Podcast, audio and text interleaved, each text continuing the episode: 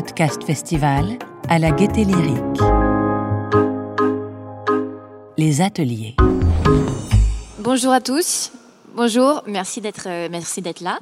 Euh, merci à, à, Will et Noel qui sont là aujourd'hui. Thank you for coming all the way to speak to us today. Uh, Thank can you. you Thank yeah. you for having us. And so we're happy to see you today to um, have Noel and Will uh, talk a little bit more about the US podcast market and about their company called iHeart, which is the number one podcast producer in the world. And so they're going to tell us a little bit about their little secrets and how, how they um, what they took the company to where it is today. And uh, and Noel, as a multi-podcast podcaster, is going to tell us more about the way he works and the way he creates uh, his podcasts. I think you have to tell them who you are first, though, because you're all so special. Yeah, uh, I work for uh, Energy. Je, je m'occupe de la stratégie digitale chez NRJ. Et, euh, et donc, euh, en particulier des podcasts. Enfin, on travaille beaucoup sur le sujet des podcasts depuis euh, un an ou deux. Et euh, so, we just signed a partnership with iHeart to develop new podcasts. to translate podcasts and to co-produce new shows. So we are very happy to have them here, and we're going to tell you a little bit more about how we're going to, our two groups are going to work together. So nice to see you guys. Just out of curiosity, before we get started, how many of you uh, are podcasters or, or have a podcast? Just by show of hands, a handful of you. Okay. Great. So if you guys will come up on stage and sit on the couch. No, it's you fine. just do this whole bit yeah. for us, please. That'd be we would love well. to hear about yes. your podcast as well. Uh, no, that's fantastic to see. We're, we're huge podcast fans, obviously. And one of my favorite things about it is the fact that anyone can start a podcast. So as we wrap up or anytime during this conversation, if you have a question that's related to something we're showing, shout out, raise your hand, anything you want to, um, to, to, to, talk about it. So, as Stefan said, my name is Will.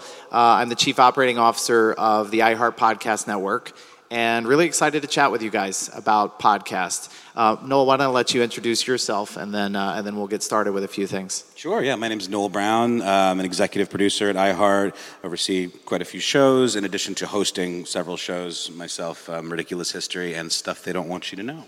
Really happy to be here. If you guys have not checked them out, these are so Noel undersells himself, but these are two of the biggest podcasts in the world. So it makes me sort of nervous to sit next to Noel because I let you very, say that part. I let you say that. He's part. a very special person.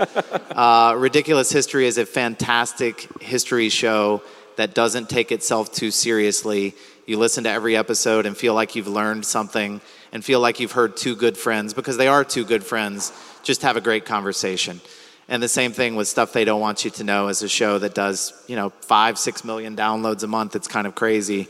Um, that's really talking about conspiracy theories and just sort of diving into these, you know, phenomenon that uh, that they, they, find very interesting. So critical thinking approach. I have to always put that out there. That's right. That's right. So, uh, Stefan, should we dive in and sort of talk a little bit about?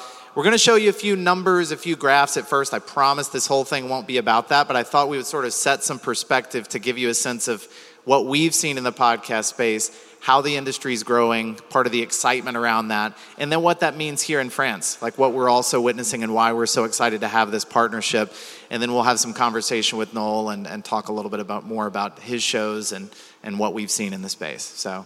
Um, so just to jump in here, wanted to give you a sense of what we've seen over the past few years. You guys can probably identify with this, and that my guess is five years ago, four years ago, many of you may had never even listened to a podcast before. So, looking at this in the, the US market right now, we have over 116 million people who are listening to podcasts each month. So that's, uh, that's, you know, as you can see here, every single month we're talking about 41% of the, uh, of the country. Now, more than half of Americans have listened to podcasts, and so that number continues to grow up. You'll see the data point that we have here about France. That's really been tracking nicely as well. But in this past year, you can see it's about 31% of the population. So, what's, what's exciting for us is we feel like France and much of the European market is just a couple of years behind where we are right now in the States. And I think you'll continue to, continue to see that grow. And my guess is they'll probably be even within the next couple of years. So, it's pretty exciting to see that. So let's, let's talk about podcast listeners and how much they listen. When people discover podcasts, you guys probably identify with this that when you discover one podcast, you're eager to discover another podcast, and then you continue discovering more. And so, most podcast listeners will listen to, or, or regular podcast listeners will listen to about eight episodes every single week, or as you see the data point that 74% of regular podcast listeners listen to more than three every single week. So there's there's room for more consumption and for people to listen to a good bit, but they tend to be super fans as we'll show in the next slide here that when podcast listeners discover them, they listen to almost 7 hours of podcasts every single week, which I think sometimes we take that for granted. Like when people are listening to a podcaster like Noel, they're spending 30 minutes, 45 minutes, an hour with each of these podcasters in a very intimate way, right? You're listening to them in your earbuds, and it's, it's a very special experience to be able to, to have that. And they're there largely to learn something, whatever the subject matter is. If it's about cooking, if it's about health, if it's about general knowledge, if it's about any sports, whatever it may be, they're there because they want to gain some bit of knowledge about that thing. So we definitely see that and they stick with it no matter what, you know, w- whether the advertisers are in that or not. It is one of the lowest skippage rates in any of digital media, only about 20% skippage rates in, in podcasting, which means they love to, to, to hear those. So, just a couple of quick things just about what we've seen in the US market now. As we said before, more than half of Americans are now listening to podcasts, is what we've seen there, and we showed you where it, it stacks up right now in France. The ad market in the US is expected to be over a billion dollars um, this year, and so it'll continue growing as we look. This will be the year that it breaks the $1 billion barrier. And then when you look at the types of advertisers that come into podcasting, about four or five years ago, most of your advertisers are what we call um, direct response advertisers, the type that if you think about a, uh, a mattress company or a food box delivery company, or the type that you hear an ad and it's asking you to use a code to then put it in to be able to get your discount. That was the most common type of advertiser previously, and they were seeing such good results that the bigger brand advertisers, you know, your big car manufacturers, your big technology companies, your big, just sort of the, the brands that you're used to thinking about, started coming into advertising much more regularly now because they saw how effective podcast advertising was. So we'll look a little bit about uh, about iHeart just to give you the quick overview, since you know most of our audience um, is in the United States, just to give you a sense of what we do and, and who we are. So iHeart is the largest podcast network in the country um, by far. And we work with everybody from say like a, a Will Ferrell to we do rewatch shows with the the cast of Scrubs or any other show that we might have. We've got a, actually, you'll see in the bottom right here, Ridiculous History that we were talking about previously with Noel, but a really wide range of subjects, and we'll sort of showcase that in a bit if we can go to the next slide. So, one of the things that's important to us is to create podcasts across a wide range of subject matter. So, there's a, a ranking system or a company called Podtrac that looks at podcasts across different subject areas and puts them in ranking according to those, whether it's health and wellness, whether it's comedy, whether it's sports, whether it's true crime. And it's very important to us to try to have shows in each of those categories and doing well in each of those categories. And so we actually have 45 shows that are um, delivering over a million downloads a month. It's really important to us to try to not just have one or two shows that are successful, but have a wide range across several subject areas. So we'll show you what some of those those look like, um, and maybe we'll go on to the uh, to the next slide here. Across several different genres, and these are the genres that I was talking about before. Whether we're talking about something like business and finance, actually, we were talking about this show yesterday. In the upper left there, you'll see, you know, at, at this age, I see we've got a young audience here you're discovering that you know you may are getting your first jobs maybe you know finally getting some amount of uh, discretionary income or, or money to be able to use. And to listen to a show like How to Money helps people hear from two guys that just love to get together once or twice a week and talk about the financial tips or the things that they've they've learned and to be able to share that with listeners. So whether it's a show like that or something in music or something in health and wellness or something in you know parenting or any category we really try to deliver shows across such a wide range of, uh, of subject areas and we'll talk a little bit more about that in a second here. Partnerships are also really important to us to try to find those that are the, the best in their field at what they may do. So whether that's, I don't know if any of you were fans of the show Bridgerton or the show, um, you know, Grey's Anatomy, but Shonda Rhimes in the upper left there was the creator of both of those shows. So we, we teamed up with Shonda, who's just such an amazing storyteller, to do a series of podcasts or Malcolm Gladwell, if, we can, if you don't mind just going back one, to, you know, Malcolm Gladwell, who created Revisionist History and some other shows, or Will Ferrell, or the NFL and football, and to create a wide range of shows there. So um, we'll go on to here, and actually we can go on to the, uh, to the next slide as well. Um, diversity is incredibly important in the podcast industry right now. Uh, about three, four years ago, if you looked at the makeup of the podcast industry, you would see that the vast majority of podcasts in the space were from white creators. And we recognized, you know, that it was very important that we try to bring significant diversity into the space. And we've done this in a few ways, whether it's going to individual creators and thinking about, you know, trying to, to affect the diverse makeup within the podcast space or creating entire new networks. We created with one of our talent, a guy by the name of Charlemagne, we created a new network called the Black Effect Podcast Network all the creators, the producers, the engineers, the, all those involved recognizing the importance of bringing black creators and thinkers and, and producers into the space.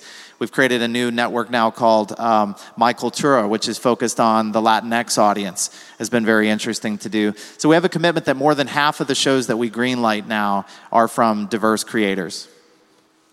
So how did iHeart get there? Just to talk about this this briefly, we've really tried to build this full service company that goes from our production work. We've got a team of about 60 or 70 producers across the country and the US, uh, whether it's hosting with an Omny platform that we acquired recently so people have a place to actually host their podcast, to distributing everywhere. It's really important to us, and we'll talk about this just in a minute about distributing our podcast to every platform that's out there giving people the opportunity to monetize, to better sell those. So, having software and having programs to help people be able to monetize their podcast, to ways to promote through social media or through other forms of promotion throughout our podcast network. We really try to offer our creators a way to have a full service through everything that we do.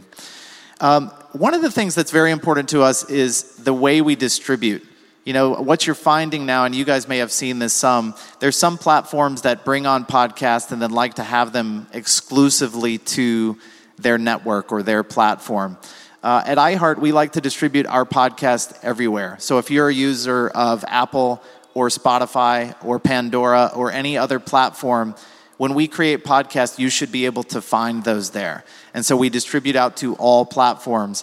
And so the result of that, as we'll see in the next slide, when we put promotion behind this. We also promote across all of our radio stations around the country. So we have about 850 radio stations that we can utilize to really reach the country. And we use every single radio station to help promote our podcast.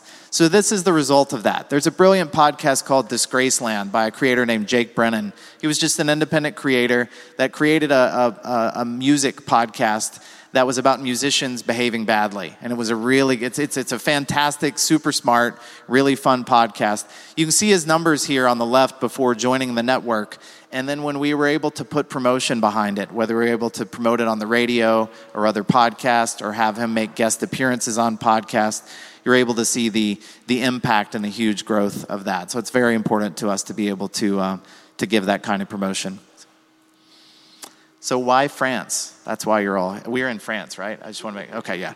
Um, so let's look at the growth there. It's been phenomenal to see and really exciting to us because that same growth that I was talking about, that we saw in the U.S. a few years ago, and realized the investment that we need to make, we're seeing that kind of growth in uh, across Europe, but then also in France as well. Actually, I saw a data point yesterday that France and Spain have been the two fastest growing European countries in terms of consumption of podcast over the past year. We're seeing an explosion of interest here.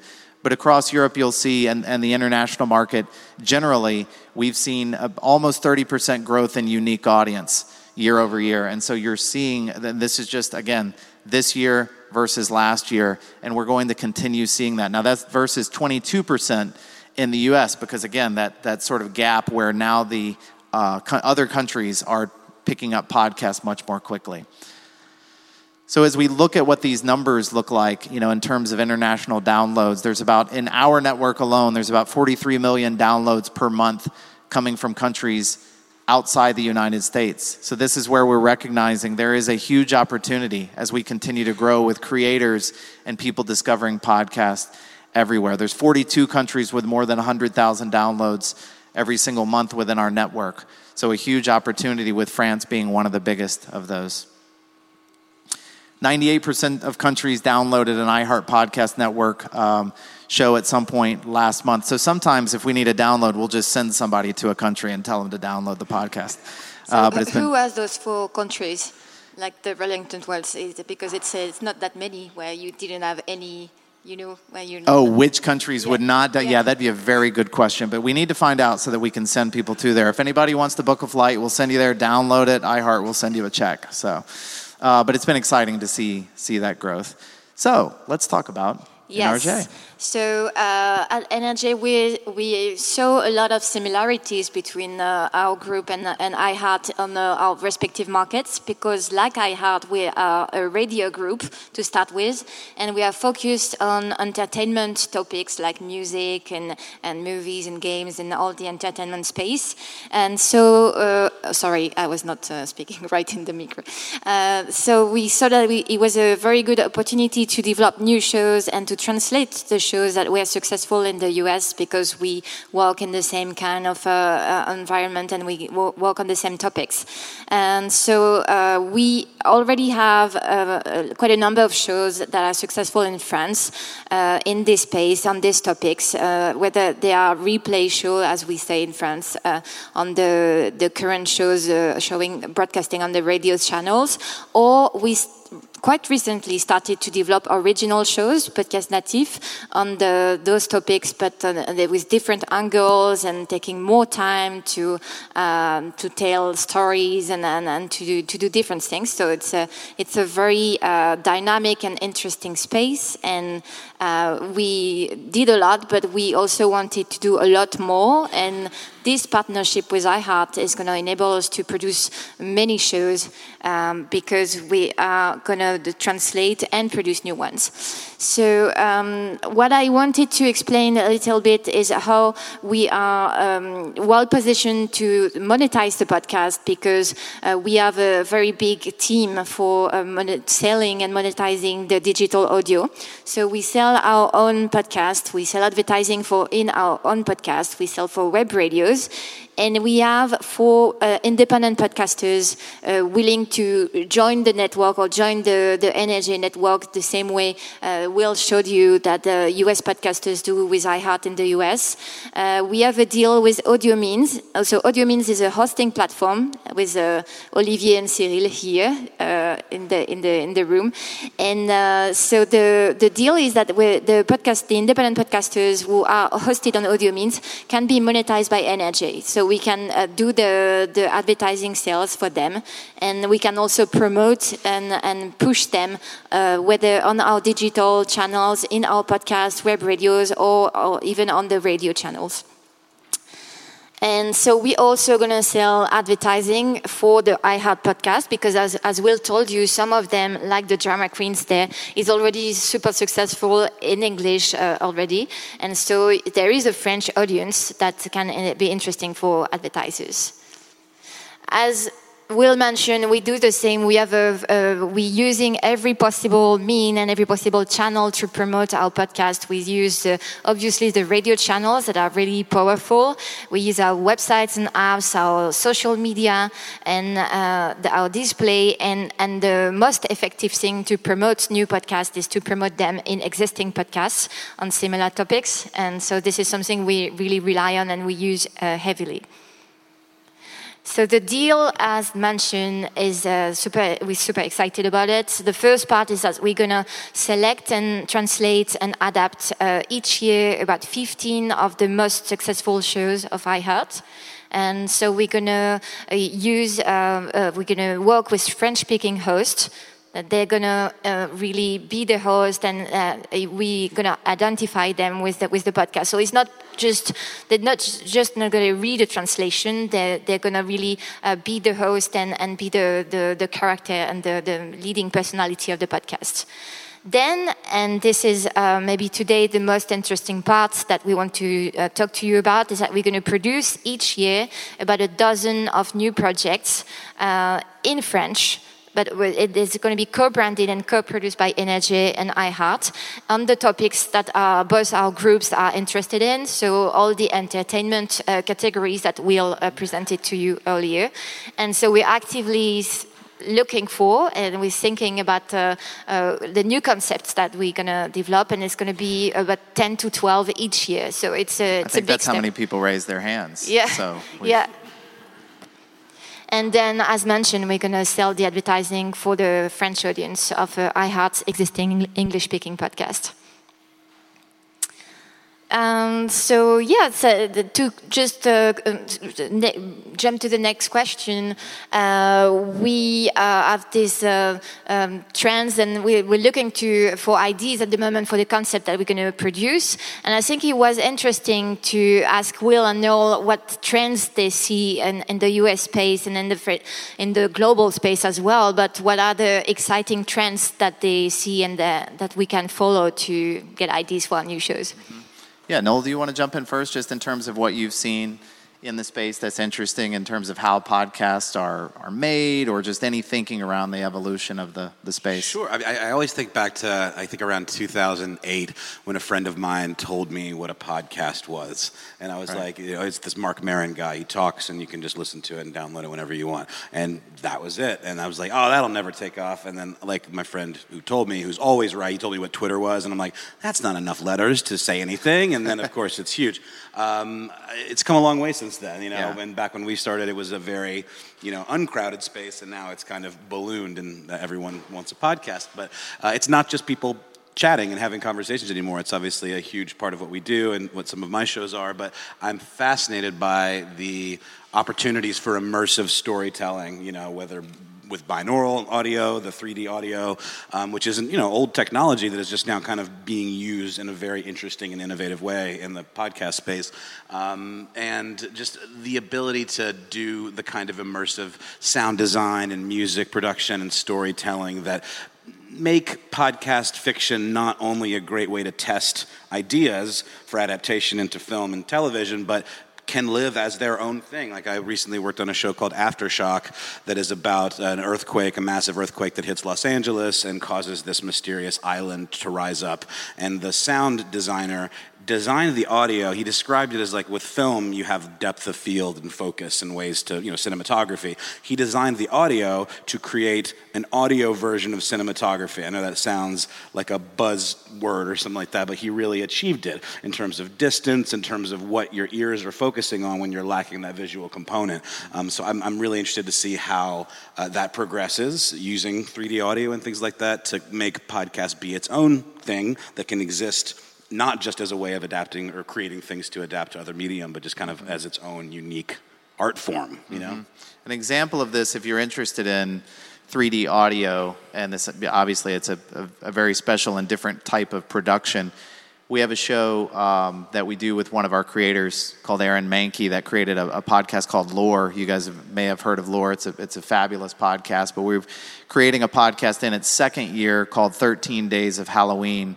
So in the days leading up to Halloween on the uh, on the 31st, we we have these sort of different spooky, scary episodes, um, and so each of those are produced in 3D audio, which is is becoming a it's, it's, it's going to be really interesting to watch this evolve in terms of the way that you can tell stories and the experience. And it truly, if you close your eyes and you're listening to 3D audio, it feels like you are in that space, whether it's a car whizzing by, whether it's someone walking up behind you, whether it's you're in a sports arena, whatever the experience may be like, it's going to be very interesting to see that. I think the other thing that has been interesting to watch, you know, to Noel's point earlier, I think a few years ago we were limited to thinking that podcasts were all, you know, two people talking for about 45 minutes about some subject that they were interested in. And that format has worked really well. There's nothing wrong with that format, and it will continue to work. So I would, if you're creating a podcast like that, that's great. But I think the realization that we can make podcasts of different lengths, that people fit in at different times of day, that serve different purposes. So, for example, we do a podcast. Uh, it's actually one of them, I believe, that's going to be be translated as well, called Before Breakfast. It was a best-selling author named Laura Vanderkam that started a, wrote a book called "What the Most Successful People Do Before Breakfast." And so every day now in this podcast, she gives you like a five, six minute tip to be more efficient, to, um, to be more productive, sort of these life tips or life hacks that you can hear in every single episode. And so the idea was we don't have to spend 45 minutes listening to an episode. I might spend five minutes when I'm getting dressed in the morning, getting ready for the day, and that sort of fills that gap. It's been really interesting to see that that take off. And, and that also speaks to the kind of ritualization of podcast listening as Yeah. to how it fits into your life. Yeah. I think the most important thing that any podcast can do is to publish regularly uh, at, at a regular cadence where people expect it and can depend on it because people do they rely on it like Yeah. you said it's an intimate relationship with a friend i mean I, I feel that way about the podcast that I listen to. And when I'm ready for the episode to drop, I'm super bummed if it doesn't because it's part of my weekly routine or my Yeah. daily routine. But I think you're right. It's interesting to focus in and think, well, what other routines can we make this a part of and how can it fill a different space than just like a 45 minute like binge listening experience or like a true crime thing. I think there's going to be more things like before breakfast like as uh, as the years you know go on An example of, of that when Noel was saying producing and publishing on a very regular schedule. Our biggest show, actually, you know, one of the biggest shows in the history of podcasting is a show called Stuff You Should Know. Also, one of the shows that we are going. Am I allowed to say which shows are going to be translated? I didn't know if there was okay. It's on the slide Yeah, it was on. It's on the slide, so it's okay. Um, so uh, a show called Stuff You Should Know, which is two guys, Josh and Chuck, in every episode, just talking about a thing that they're interested in. It might be how do microwaves work. It might be how does the military work. It might be how do you know sound waves work across a wide range of of topics. And they have been publishing the show without fail every Tuesday and Thursday. They now publish more than that, but every Tuesday and Thursday for now 13, 14 years right. without missing Never. a single Never. published date. And their fans would lose their minds if they ever. they lose their uh, mind if it drops like late Yeah, like 10 know? minutes late. seriously So, but there's something about that ritual. You know, if you think about your own listening habits, you may listen every morning when you're, you know, exercising. You may listen on a commute. You may listen when you're fixing dinner. And people find those habits. We were really curious to see and nervous about what would happen to podcast consumption when the pandemic started. Because if you think about it, people were listening when they're commuting, people were listening during their previous routines, and we worried that that was all going to go away or going to drop significantly. And what we saw was for about three or four weeks, no one knew what to do with their lives, right? So everything got turned upside down. And so we did see consumption drop. And then after that, we started to see people were finding the space in their new lives. Whether that was, again, maybe they were going on a daily walk just to get some fresh air, or maybe they were now spending more time cooking, or now doing, uh, incorporating other things into their ritual. And so, um, and so in that routine, rather, is what I meant. And in that routine, um, they were finding new space. And so we've actually seen podcast consumption rise significantly and continue to rise as we talked about, whether that's here, whether that's in the States, anywhere. So it's been interesting to watch that. And the kind of uh, the the topics that people the, the- of the podcast that people uh, listen to was also quite different during the pandemics, and I think you've seen similar trends in the in the U.S. Right? Yeah. Yeah, that part has been, and and feel free to add to this, but Sure. you know, of course, topics like true crime are continue to be huge in the space. But I think you know when when the when the pandemic started, people needed something different. People needed comfort, and people needed uh, some bit of nostalgia, even, and people needed something to be optimistic about. And so we started seeing a big rise in comedy podcasts. And Stefan talked about this a minute ago uh, of what we call rewatch podcasts, where people revisit a favorite old TV show or something like that. And so maybe the show Scrubs that we showed before with Zach Braff and Donald Faison, the two stars of that show, where they just spend time talking about each episode. and people love like going back to that and having these moments to laugh and connect with the thing that made them happier before the pandemic. A show that itself was always kind of comfort food for Yeah. people, like Scrubs and also like The Office. I've, right. I've, I've watched The Office just continuously on a loop because it makes me feel calm and Right, comfortable. right. So we have an Office Rewatch podcast as well that's Yeah. just as successful. Yeah, it's it's so it's fun to see that that happening, or really interesting to see that happen. And then people want to continue learning, and so we've seen continued growth in those shows like Ridiculous History and Stuff You Should Know and Stuff You Missed in History Class, which is yet another one we'll be working on together because people love to learn. And so we have seen a significant rise in those kinds of shows during the pandemic, and, and I hope we'll continue to see an increase in, in that type of shows. There we go. So Noel, why don't we talk a little bit about the difference? So Noel has look how cool he looks in that picture on the left. He's just like he's always- in it. He's like probably listening. making some Yeah. 3D audio, just Yeah. like being the podcaster. Uh, yeah.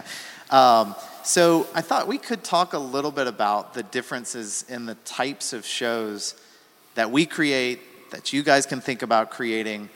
Maybe let's start with Ridiculous History because it's probably the most simple in format. It's a brilliant Sure. show, but just talk a little bit about how it got started and, and what it's like. No, Do by you its wanna- very do nature, you it's not play brilliant. The, the little, like, Yeah. Do you want to play the little extract of the podcast? We have a. Play the clip first? Yeah, yeah. Sure. Oh, well, let me, let me set it up just really quickly. Uh, it's interesting the way that show started. Um, it was sort of a, a show we made very quickly based on, we, we came from a, a company called How Stuff Works that writes kind of educational articles, um, still exists. We, we spun the podcast side off from that, but we had all of these like ridiculous history articles that had been written, and we were asked to create this show, myself and my co-host Ben, who I also do stuff that I want you to know with. So we had all these pre-existing articles that we were able to use as research materials, so we were able to launch that show very quickly, um, thinking it was you know, maybe going to do okay. And then uh, we quickly realized it was going to do a lot more than okay. We've been doing it for what, three and a half years now or something. Um, and it does about, you know, two million downloads a month. Uh, but it, it's just Ben and I kind of bantering about these interesting kind of off the beaten path history topics. And about 45 minutes very bingeable like easy to kind of just have on and like listen to you know just keep them keep them rolling. And you do always learn something but we're not experts. And that's that's the whole point. And i think that's important with podcasts i think you don't have to be an expert you just have to be uh, thirsty for knowledge and also have a good relationship with your co-host and be able to kind of communicate. And that's why people keep listening to the show because i think we are able to tell a story in an engaging way where they learn, but it's also kind of fun and listenable. You may completely disagree after you hear the clip, but uh, we'll play see. the clip? Yeah. There's a little bit of controversy or speculation with the ancient Greeks. There's the idea that loincloths were around in ancient Greece, but only enslaved people wore them. And then the ancient Romans were the least sexy name for an undergarment you're going to get in this whole show. I I almost have a hard time pronouncing it, or at least I had to do a double take when I first read the word. I believe, Ben, it is subligaculum. Yes, Who came up with that? subligaculum. A Roman with a love of tongue twisters. I suppose so. Yeah. So this is funny. Actually, this was an episode that we did that was fully sponsored by Fruit of the Loom, the uh, the underwear company, um, and we do things like that occasionally, where we'll do a sponsored episode around a topic area, but they don't have any editorial oversight. We did whatever we wanted. We talked about loincloths. We talked about like syphilis. Like the whole history of underwear is very rife, and it's also a big part of the history of kind of fem, you know feminist liberation and a lot of things like that. It's a very interesting uh, conversation. But um, yeah, and we did that episode about the history of underwear, and that's I- the kind of stuff we. do. Yeah, can I, can I share a thought just for you guys that raised your hands that have created a podcast or those thinking about podcasts? What, we, what I really think works here, in addition to just the fact that they're two fantastic hosts, they have a great relationship, and that really comes through, is also when you present a podcast to the world, I think the clarity around the name and what it is, it makes a very clear promise. And I would think about that as you're creating your podcast. A lot of times people will approach us you know, a celebrity may approach us and say, I just want to make a podcast where I just get to talk about anything I'm interested in. I think there are very few people anymore because there's so many podcasts that can do that and get people to listen. I think we have to find what we would call a hook, a way to mm-hmm. get people to listen to it. And so with something like Ridiculous History, when you see the name, you immediately know that it's a history podcast and probably with offbeat or weird topics. And so I would think about that yourselves as you're creating your podcast and developing it to there's so many podcasts out there that the more clear your promise can be from the name of the podcast to the, the theme and the subjects of the podcast, making them very clear, whatever, the, whatever the topic is, so that people know what they're going to be getting. And we, we lean into not being experts. That's where the ridiculous angle comes in. We just kind of Yeah. are two dudes that like to research stuff and have conversations. And uh, sometimes when we make mistakes, we obviously always correct ourselves, but no one's going to lose any sleep over that. You know, it's sort of Yeah. part of the nature of the show. Yeah. Um, then you have a show like uh, Happy Face, which was um, early on before, or just just when we were acquired by iHeart. Uh, it was one of the first kind of big, serious, gritty true crime shows that we did, and I uh, executive produced that one. Um, or actually, I think I was supervising producer at this point, but I did a lot of the sound design. I went out into the field with the daughter of this notorious Pacific Northwest serial killer who had a second life uh, as a serial killer, rapist, and uh, his family didn't know about it. And his daughter found out about it when she was, I think, 13 years old. Um, and so we traveled around with her to her hometown, interviewed people she knew, and just talking about her life and you know her relationship with her father and this whole kind of double life that he led. Um, and this is a show that is not a back and forth bantery conversational show. It's um, grounded by a presenter, uh, Lauren Bright Pacheco, who is the host. Uh, but then it's got all kinds of clips of, of Melissa Moore, the the, the woman uh, who's featured talking, um, clips of her father from interviews that he did in prison. We didn't actually talk to him directly for the show on purpose because we didn't even want to give him a voice in that respect. It's uh, it's a, it's it's, a, it's an interesting listen, very intense, very heavy, but uh, it's also grounded by beautiful music by this band from Athens, Georgia, called Hope for a Golden Summer, that did original music for it, and also let us use all of their back catalog. So, um, yeah, completely different style of show, hugely successful as well. maybe before we play the clip on this one, when we when we um, create true crime podcasts, we always ask ourselves, why would we be putting this out in the world? We really try to avoid put, producing true crime podcasts that are just there for the the sort of blood and terror of it all. We're trying to tell a broader story. In the case of this, as Noel said, we actually didn't want to talk to Keith, who was the, the real name of the serial killer. We wanted to talk to his daughter, who was a victim in her own way, and understand her healing and her mental health issues as she tried to deal with something like this. So, um, so yeah, why don't we play the clip from this one? He doesn't have the clip from this one, so that was a joke. We weren't actually looking at No clip. That was our fault. Worth uh, Um, worth checking out though in your feed. yeah, and so that would that be our other piece of advice: find a serial killer and then find their relatives and interview them, and you have a podcast. So, um, do we do we want to do the last one, or do we want to? I know we may want to open it up for questions in a minute, or do we have any? Well, maybe you can say j- just a few words about the the Questlove Supreme, Yeah. and I think, yeah. Oh well, just uh, yeah, I've been very lucky uh, to work with Questlove. Obviously, legendary drummer, um, songwriter, producer with the Roots, and one of the hardest working men in show business. He's the band leader for the uh, the Jimmy Kimmel show. Um, I'm sorry, Jimmy Fallon show, and I always get the Jimmys confused. Um, but he is just this musical encyclopedia. His he is just you can ask him about anything, and he can go on about everything music, and he has access to some of the most amazing people in music throughout the world, and he has them on. He and his kind of a group of his best friends he calls Team Supreme, um, and it very much is that morning show kind of rowdy atmosphere vibe, like almost like a party, um, led by Questlove and grounded by him and his you know giant musical brain, but with folks like you know Tito Jackson, Esperanza Spalding, uh, Todd Rundgren, you know like I mean anybody that a music fan would want to hear the inside stories from is going to be on Questlove's show, uh, and it's just a delight to listen to. It's a very very fun show. Yeah, it's a lot of fun. We do have a clip from that. I could tell by the confident nod. He was like, "I got you." I think this is him talking about Bootsy, talking to Bootsy Collins, if I'm not mistaken, but I could be. Let's see. Let's see. I talked to Kanye again, like it was now a ritual. A couple of weeks after the record comes out, and I say, "Oh, so what are you thinking about? What are you What are you working on?" He's like, "Oh, I'm, I'm working on this mix on so and so. It's one of the songs on Pablo." It's like that's out. What are you talking about? He's like, "Well, yeah, it's out, but I'm not done yet." It just like blew my mind. So to just that his ability to see past, well, just because that's the way it always is, that means the way it is. No, it's like if I want to change it, I'll change it, and I'll change it as many times as I want. It's like it's incredible. Okay. That was actually Rick Rubin, excuse me, talking about Kanye West. And like, this is another interesting thing uh, as, as far as streaming audio. You know, Kanye West can put out an album, and, you know, the old model is the album's out, it's pressed, it's done. Not if Kanye says it's not. You know, he can put it out, and then he's like, "Oh, I want to change this one beat, or like add a change the guest vocal," and he'll just do it. And next time you go to Spotify, the song will be updated, uh, and that's something that you, you can do now with Yeah. digital audio. But Rick Rubin being one of the most legendary hip hop producers and just forces in music, so that's the quality of uh, guest that, that he gets on Questlove Supreme. So we just have a few minutes left, so maybe we're going to take some questions if you have any. I love that she was ready. Usually it takes a minute before somebody asks a question. I actually have a ton of questions, but I will just like okay, we'll on. give you six. Six questions.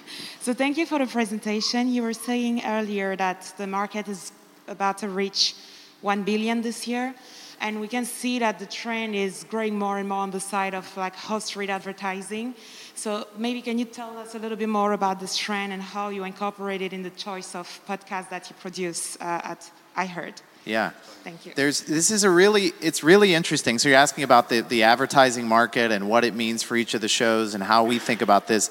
The advertising market is seeing some really interesting shifts even over the past six to 12 months. And in a couple of ways that I think actually really benefit um, independent creators or, or inde- benefit creators that are starting new podcasts if they can if they can become part of a network like this. So two things. One, the host read ad has been such a game changer for the podcast industry because when you think about it, think about your favorite podcast. You really do develop this relationship with the podcaster because you're having this it, it, again we, we overuse the word intimate but it's a very intimate experience and so when they're reading the ads we find that they're very effective. And so advertisers are now understanding how effective that can be. And so when they can come to you and know if your podcast is about, you know, cooking, and a company in that space can come to you and your listeners are there listening to you talk about how much you love cooking every single week, they know that they're going to reach an audience that's interested in this. But the part that's interesting that's happening right now in, in networks like ours is that advertisers are now opening up to the idea of buying across an audience rather than just one podcast. So a health and wellness company may come to us and say, We're trying to reach women 25 to 40 years old who are interested in their health, interested in better cooking, interested in whatever it may be. And we can then flight these advertisements across several different shows, which then helps us put revenue into the smaller shows as they're just getting started. But so they we may still have get a the huge host read. podcast. They still get the host read component too. They do right? the ho- they do both of those. They do the host read component, but then they'll also get ads that are you know the generic spots that run across all of these different ones. So it's really interesting to see that that happening, and I think it'll continue happening more and more. And one of the things we try to do with our you know our new shows is to help them get those ads in them. Question. right here. Hi, hello. Thank you very much for this presentation. I wanted to ask you about diversity. You've talked about that and how you try to change your show. So I wanted to ask first do you see a difference now in your um, listenership?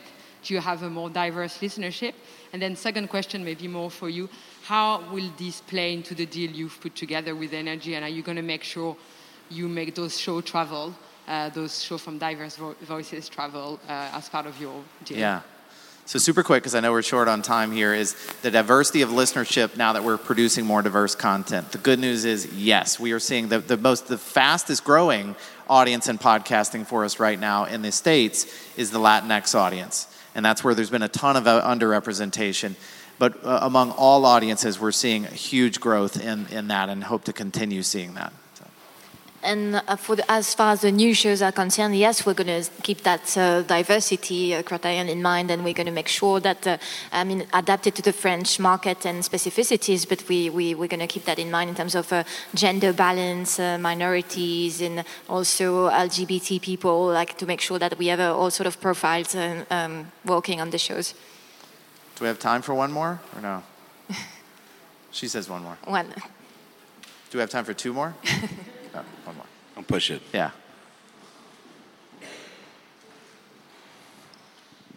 Last one.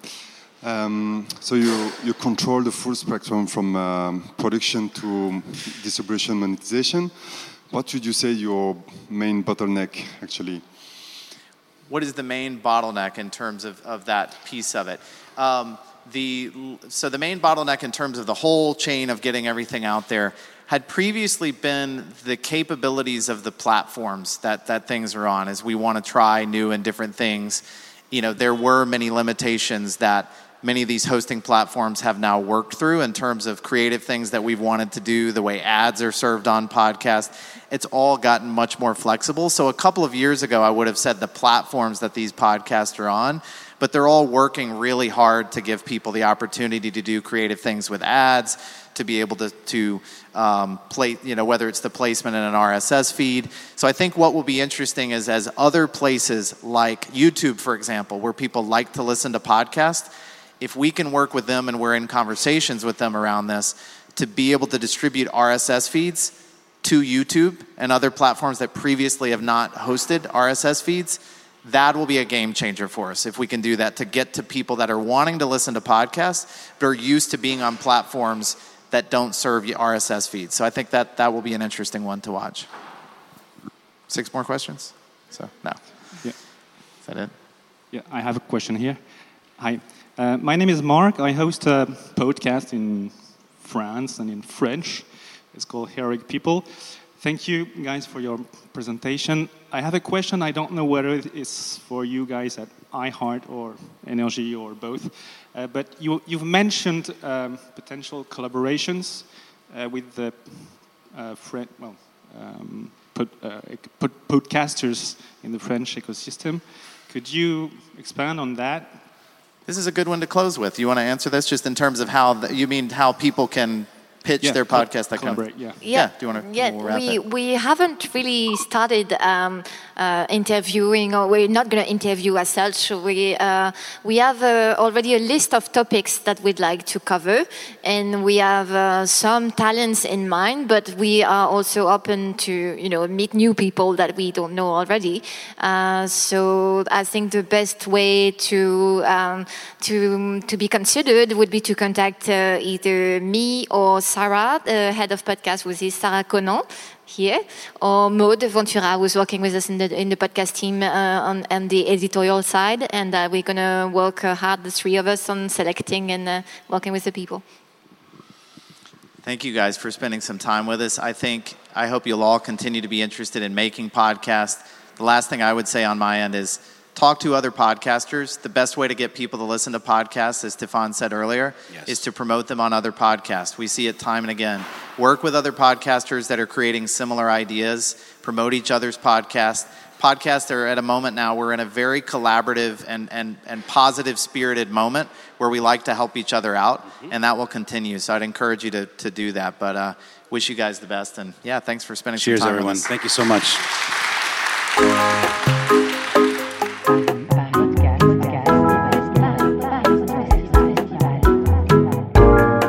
Podcast Festival à la Gaieté Lyrique. Les ateliers.